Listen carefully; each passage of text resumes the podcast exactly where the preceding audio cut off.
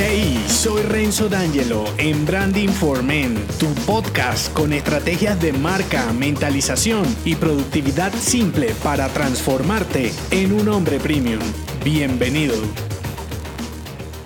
En esta pequeña entrega te develaré el mensaje de una de mis frases insignes para un hombre premium. La frase de este episodio es, no pidas a un analfabeto que te enseñe a leer, concentra tu energía. Exponerte al escrutinio público es un escollo que te cuesta superar, nos cuesta y me incluyo, si es que en algún momento te deja de importar completamente lo que opinen los demás. Al mostrarte como un hombre real, serás más vulnerable a la crítica sin fundamento y los juicios en donde los analfabetos que yo llamo descargan sus frustraciones, odios y sus vidas miserables son su única expresión en algunas redes. Ahora, si lo analizas en frío, ¿qué puede opinar una persona ignorante de tu tema sobre lo que estás haciendo bien o mal? ¿Qué juicio puede hacer un personaje casi anónimo de tu trabajo sin siquiera conocerlo? Ninguno, ¿verdad? La cuestión es que necesitas tomar aire para entender esto cuando te insultan y para que sus comentarios no te afecten. Y es eso lo que te traigo. Tres bloqueadores de críticas destructivas para un hombre premium. El primero, segmentar. El segundo, especializar. Y el tercero, consolidar. Voy por el primero, segmentar. La segmentación es indispensable en una marca premium y no es más que definir el perfil de tu cliente genial a partir de lo que puedes aportar con tu mensaje. Esto no bloqueará todas las críticas, en realidad nada las eliminará. Sin embargo, dirigir tu mensaje solo a aquellos con quienes quienes conectas mejor reducirá un poco la mala onda. No confundas segmentar con discriminar. Limitar características es solo parte del marketing, no tiene nada que ver con que infravalores a las personas que no entran en tu segmento. Tu servicio no les ayudaría igual y ya. Segundo bloqueador, especializar. Condensa los elementos de la comunicación de tu marca para tu cliente objetivo. Cuanto más específico seas, mejor. Esto ahuyentará a los críticos que te insultan luego de verte porque no fuiste claro. También te favorecerá en la ayuda que divulgas y en la creación de tus productos, bien sea a la hora de empaquetarlos o configurarlos como servicios uno a uno. La especialización de tu tema te mostrará experto, aunque igual que en el bloqueador anterior, ahuyentará unos pocos. Último bloqueador, consolidar. Lleva un registro consolidado de comentarios, testimonios, mensajes auténticos y bien intencionados sobre lo que haces. Esto no recuerdo dónde lo leí. A mí me funciona genial. Antes de caer en el juego de estos analfabetos, revisa tu inventario de ovaciones. Aunque puedas interpretarlo como ego, que en el fondo lo es, te sirve para respirar y no responder en los mismos términos de quien te criticó destructivamente. A mí me insultan por mi acento, fotos, sombrero, sonrisa, hasta por mi tema. ¿Qué puedes esperar de una hiena? Que hieda y te muerde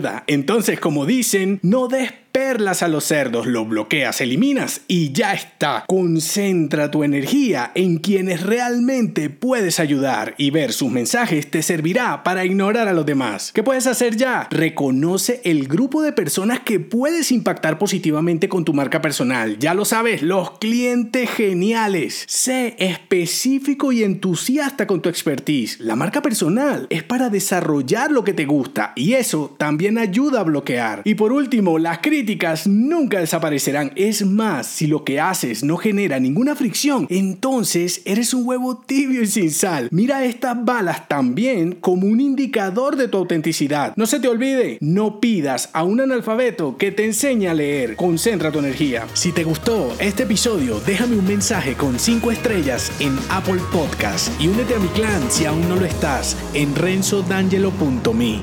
Hasta la próxima.